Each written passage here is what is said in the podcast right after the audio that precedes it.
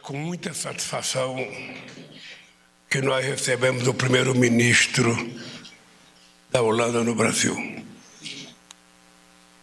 Como vocês sabem, havia muito tempo que o Brasil não fazia política internacional.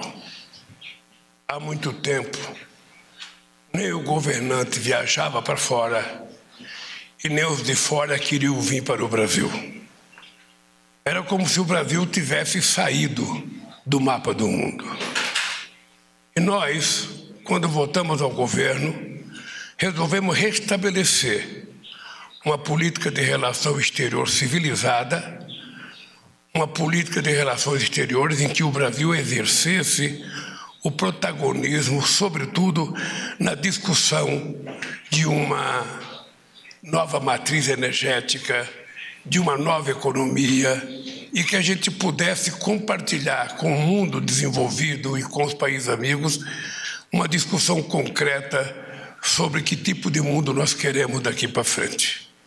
E foi com muita alegria que o primeiro-ministro da Holanda veio aqui dizer os compromissos que ele quer assumir com o Brasil e o que ele pretende fazer aqui no Brasil.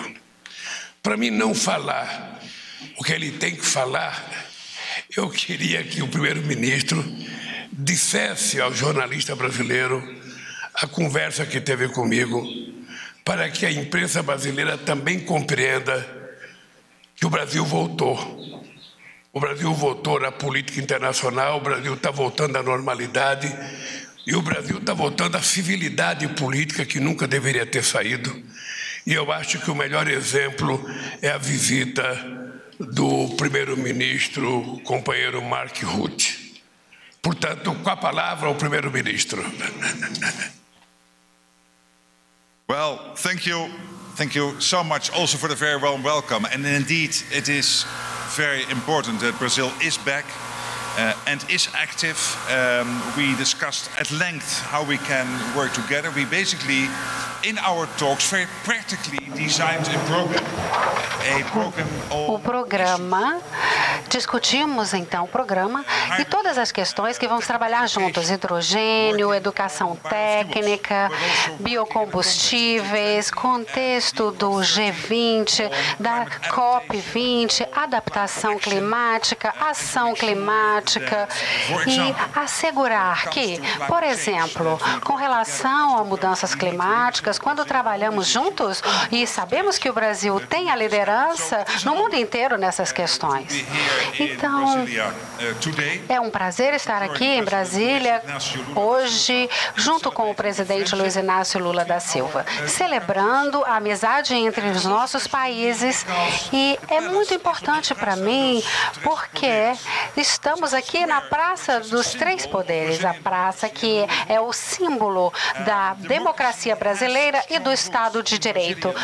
A democracia tem fortes raízes na sociedade brasileira. E não conseguimos abalá-la. Eu gostaria de expressar o meu respeito pela democracia do Brasil, entendendo que houve um período de dificuldade.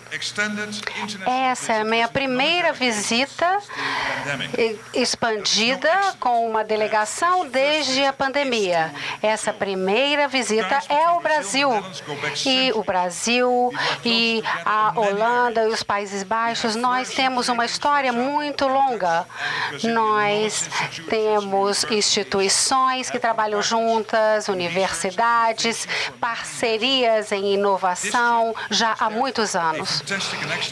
Essa é, portanto, uma fantástica oportunidade para podermos expandir ainda mais a nossa relação bilateral. Ontem, por exemplo, eu visitei a Embraer. Com o 390, que é o avião de transporte, nós esperamos que a Embraer tenha um papel importante em uh, substituir modelos mais antigos. Tem, nós também enfrentamos questões muito importantes, como já mencionei, hidrogênio, educação eh, tecnológica, e nós queremos ter trabalhadores qualificados para trabalhar em todas essas áreas. A transição energética como um todo, a segurança alimentar, são outras questões em que trabalharemos juntos, o Brasil e os Países Baixos. Estamos trabalhando bastante para essa transição em direção a uma economia verde. Os Países Baixos e o Brasil se apoiarão com conhecimento e know-how. Então, estou muito feliz de visitar amanhã o Porto de Pecém. Vou, vamos trabalhar juntos mais uma vez, com, com, em conjunto com o Porto de Roterdã, num corredor verde. Também trabalhamos na área do desmatamento. Então, eu gostaria de dizer que eu gostaria de dizer que eu valorizo muito todos os esforços envidados pelo presidente para a Amazônia. Na luta contra as mudanças climáticas e trazendo a sua relevância para o Brasil, isso é extremamente importante.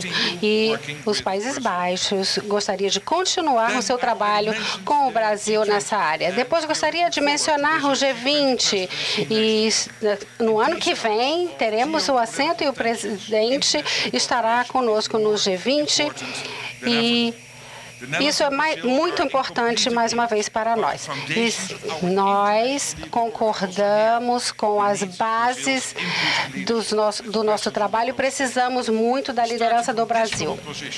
Nessa posição comum, ficamos, fiquei feliz e feliz que conseguimos falar sobre a guerra da Ucrânia hoje.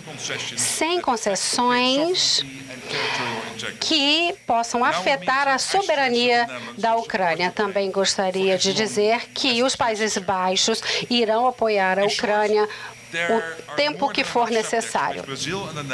Há ainda outras questões em que concordamos. Hoje, tomamos apenas o primeiro passo em retomar a nossa parceria. Estaremos na, na cúpula da União Europeia da América Latina em julho, depois em setembro nos encontraremos novamente em que e, e, depois trabalharemos no acompanhamento dessa agenda comum que concordamos que devemos trabalhar juntos. Então, mais uma vez, estou muito feliz de que o senhor tenha voltado. Isso tem sido crucial e gostaria de dizer muito obrigado no meu melhor português. Eu comecei a nossa conversa dizendo ao primeiro-ministro é o, uma mágoa profunda da Holanda que em 1970 o Brasil foi campeão do mundo e a gente esperava que o Brasil fosse repetir em 1974, quando surgiu a seleção da Holanda, tirou o Brasil da Copa do Mundo foi possivelmente uma das melhores seleções que já apareceram em jogos da Copa do Mundo. É uma pena que a geração de jogadores de futebol dura no máximo 15 anos e uma figura como Cruyff e seus liderados, sabe, pararam de jogar. A segunda coisa é que a Holanda é um país muito importante na discussão sobre a transição energética que o mundo vive e que o Brasil pode se transformar no símbolo de um país que pode ofertar ao mundo a experiência mais bem-sucedida da mais importante matriz energética totalmente limpa. Vocês sabem que o Brasil, além energia hídrica, além de ter o etanol, além de ter o biodiesel, além de ter eólica, além de ter solar, o Brasil vai agora entrar na fase do hidrogênio verde, que toda a Europa está precisando e muitos estão, inclusive, ajudando, ajudando a financiar Estado do Nordeste para que a gente se transforme num grande usuário e num grande exportador de hidrogênio verde para o mundo. Esta é uma oportunidade para que o Brasil possa se transformar não apenas numa liderança da produção de commodities, mas numa coisa, sabe, mais nova, mais interessante. Além disso, eu conversei com o primeiro-ministro a importância de grandes empresas holandesas passarem a fazer parcerias ou investimento no Brasil. Eles têm interesse no setor químico, têm interesse no setor sabe, de óleo e gás, e o Brasil também tem interesse nisso. Então a gente pode estabelecer, além da transição energética, de discutir novos tipos de matriz energética, discutir também investimentos holandeses aqui no Brasil e possivelmente investimentos do Brasil é, na Holanda. Ah, vocês sabem que nós vamos nos encontrar. Ah, eu não sei se o primeiro-ministro vai, mas eu vou ao G7 na próxima semana. E no G7, um assunto que nós vamos discutir inexoravelmente será a questão da Amazônia, será a questão energética como um todo, será a questão da Ucrânia, será a questão do crescimento econômico e a questão da geração de empregos. E nós vamos ter várias bilaterais, sabe, com, com vários países que estão pedindo bilaterais. E eu tenho certeza que a questão da Ucrânia vai surgir em todas as conversas que eu fizer. E eu repito para todo mundo o que eu disse ao primeiro-ministro, que eu disse agora uh, nessa minha visita a Londres. Ou seja, eu acredito na construção de um mecanismo que possa estabelecer a possibilidade da gente fazer com que o mundo volte a ter paz. Eu não acho impossível, a única coisa impossível é Deus pecar. O resto a gente pode fazer se a gente tiver vontade de fazer.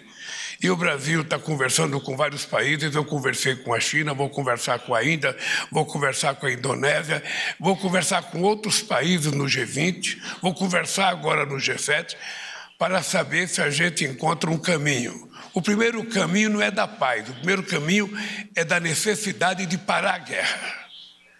Quando parar a guerra, é possível que a gente crie condições de negociar o fim dessa guerra para sempre e que os países possam se colocar de acordo.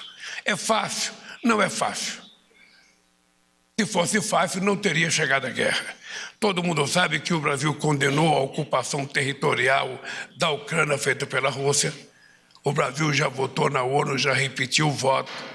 Mas, ao mesmo tempo, nós achamos que é preciso não estimular a continuidade do erro. É preciso tentar dar uma parada nisso. Hoje, o Celso Amorim chegou na Ucrânia, ele já tinha ido à Rússia, ele viajou 12 horas de trem para poder chegar na Ucrânia Sabe? E eu espero que o Celso me traga, não a solução, que ele me traga indícios e soluções para que a gente possa começar a conversar sobre paz. Ele já sabe o que o Putin quer, ele agora vai saber o que quer o Zelensky, e aí nós vamos ter instrumentos para conversar com outros países e construir quem sabe, a possibilidade de pararmos essa guerra. Ademais, nós conversamos na necessidade de montar grupo de trabalho. Tudo que nós discutimos na questão de emprego, investimento, educação, nós vamos ter que criar grupo de trabalho porque essa reunião não pode terminar em si mesma. A partir dessa reunião, nós teremos grupo de trabalho dos Países Baixos com, com o grupo de trabalho do Brasil, para que a gente possa começar a discutir em transformar em políticas concretas aquilo que nós discutimos hoje. Ao mesmo tempo, nós temos a questão do acordo União Europeia e Mercosul, que nós estamos preparando uma pronta resposta para a União Europeia da proposta e da carta que nós recebemos da União Europeia.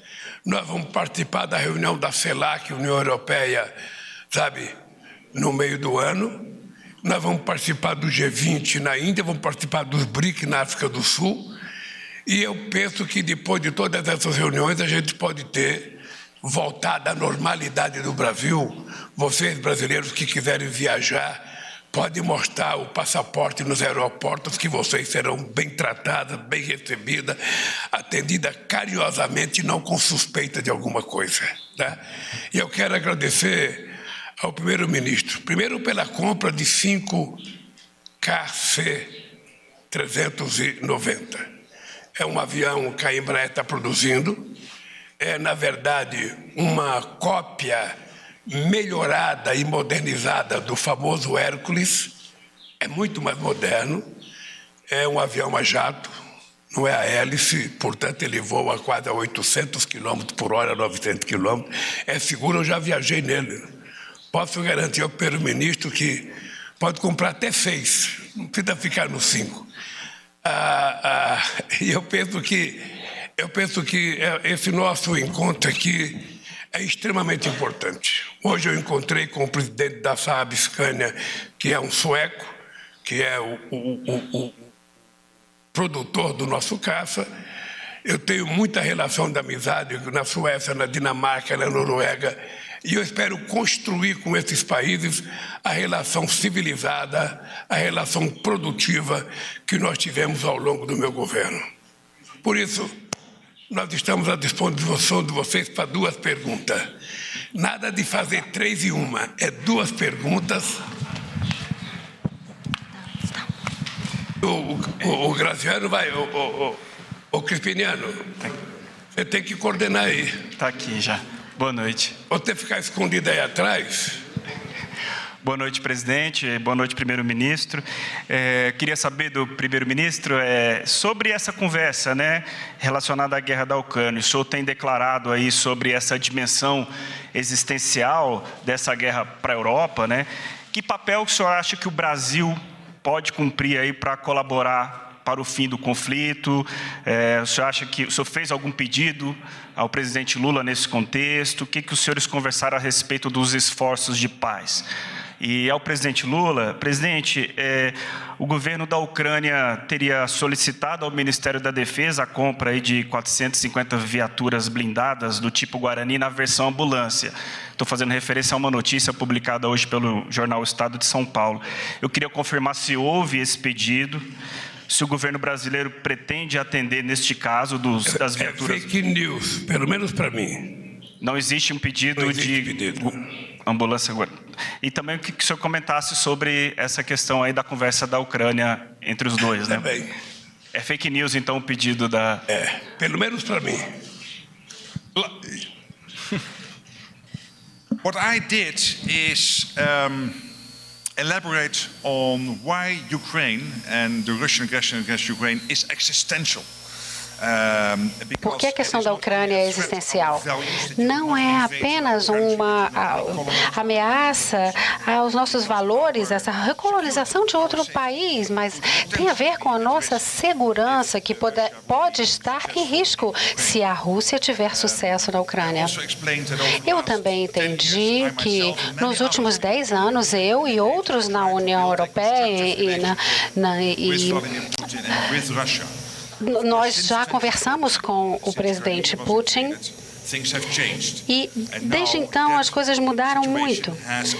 A situação escalou desde 2022 com a invasão da Rússia à Ucrânia. Então eu expliquei que nós também fornecemos armas para a Ucrânia, porque se não tivéssemos feito isso, Kiev teria caído nas primeiras semanas dessa terrível guerra. O presidente explicou em detalhes os passos tomados pelo Brasil e potencialmente são muito importantes também para ajudar a encontrar soluções para a situação, para evitar esforços em direção à paz e também estamos trabalhando nisso. E eu acredito que tudo deve começar com a presidência da Ucrânia e com a liderança da Ucrânia. Para entrar nesse tipo de discussão. É crucial que grandes países, no entanto, economias como o Brasil e líderes como o presidente do Brasil, que eu admiro tanto, que incluam o Brasil na cena mundial novamente e nos ajude a achar essa solução. Então, temos que tomar passos e eu gostaria de assegurar que o presidente sempre receba atualizações daquilo que nós temos conhecimento. Faremos isso em um esforço mútuo. Bem, a minha resposta vocês já sabem. Não é a primeira vez que eu vou dar, vou apenas repetir aqui que eu disse ao primeiro-ministro que o Brasil está fazendo um esforço muito grande para que a gente possa tentar construir um grupo de países para conseguir chegar à paz. Eu comecei dizendo que o companheiro Celso Amorim está na Ucrânia hoje. Ele andou 12 horas de trem para chegar na Ucrânia para encontrar com o presidente Zelensky. E como o Celso Amorim é o mais experiente diplomata do Brasil, na minha opinião, e um dos melhores do mundo, eu acho que se ele colocar em prática tudo que ele aprendeu em 60 anos de diplomacia, ele pode trazer boas notícias para nós aqui no Brasil. Eu acho que a hora é a hora da diplomacia. Não é hora de guerra. Todo mundo sabe que o Brasil condenou a ocupação territorial da Ucrânia. Todo mundo sabe que o Brasil pensa a respeito disso. Mas, ao mesmo tempo, a continuidade da guerra só vai levar à morte. E, portanto, nós precisamos encontrar alguém que consiga discutir a paz. E o Brasil está disposto a fazer isso. Essa foi a razão da minha conversa com a China, essa já foi minha conversa com o primeiro-ministro da Inglaterra, essa foi minha conversa hoje com o primeiro-ministro dos Países Baixos, vai ser a minha conversa com o presidente da Índia, vai ser a minha conversa com o presidente da Indonésia e vai ser a minha conversa com vários outros líderes que eu vou me encontrar no G7. E eu penso que cada país tem sua razão, a, a, Ucrânia efetivamente ela não pode aceitar a ocupação do seu território, ela tem que resistir. A União Europeia tem sua razão de ter a decisão que tomou e o Brasil e outros países têm a sua razão de tentar encontrar um meio termo. Né? Eu acho que é possível. Se eu acreditasse que era impossível, que não vai ter, que não vai ter sucesso, eu, eu não, não, não estaria metido nisso até os dentes. Eu disse para o primeiro-ministro que eu acreditava que era possível fazer o Ahmadinejad e assinar um acordo sobre a questão do enriquecimento de urânio. Nenhum país europeu acreditava que a gente conseguisse fazer. Nenhum. Eu lembro que quando eu cheguei em Moscou, era o presidente Medvedev. E o Obama tinha ligado para ele pedindo para que ele não deixasse eu ir, que me convencesse que os iranianos não iam assinar. Quando eu cheguei no Catar, o, o, o, responsável sabe, da política externa disse que tinha recebido telefonema para que eu não fosse. Nós fomos ao Irã contra a má vontade contra nós, inclusive de setores da imprensa brasileira que dizia que nós estávamos fazendo que não sei das quantas, que não ia dar certo, e nós conseguimos fazer o acordo infinitamente melhor do que o acordo que foi assinado depois pelos Estados Unidos e pela União Europeia. Eu nasci na política conversando, nasci na política negociando, e eu acho que é a melhor arma para enfrentar a guerra é conversar. E eu pretendo gastar todo o meu pequeno vocabulário de paz tentando construir a paz. Presidente, boa noite. Primeiro-ministro, boa noite. Simone Iglesias, da agência Bloomberg. Os Países Baixos têm uma histórica preocupação com o desmatamento com a Amazônia. Nesse contexto, e à medida que o Fundo Amazônia vem recebendo adesões de outros países, a gente gostaria de saber se os Países Baixos pretendem também fazer algum aporte de recursos. Obrigada. Yeah, that is a very good uh, question. We are looking into that, uh, whether that could be helpful on top of all the other things we are already doing. Já estamos fazendo várias outras coisas nessa área. Como vocês sabem, temos programas entre os Países Baixos e o Brasil com organização, com organizações holandesas, etc. E também IPON Conserve. E estamos trabalhando também no contexto da parceria de declaração uh, de Amsterdã. Começamos isso na Holanda, assegurando que tenhamos, então, cadeias de valor que sejam sustentáveis, especialmente na agricultura. Gastamos 50 milhões no Fundo de Bioeconomia da Amazônia, que está focado em assegurar que na Amazônia haja iniciativas contra a, o desmatamento. E, que seja, que haja reflorestamento. Nós também apoiamos um, uma iniciativa de um banco de um bilhão que foca na agricultura sustentável e reflorestamento. Também, mais uma vez, focando em áreas do mundo em que isso seja mais necessário, especialmente na Amazônia. Então, estamos trabalhando nisso. E quer que eu fale também sobre isso? Não. Não. Não, veja, nós vamos. Eu vou participar da COP nos Emirados Árabes.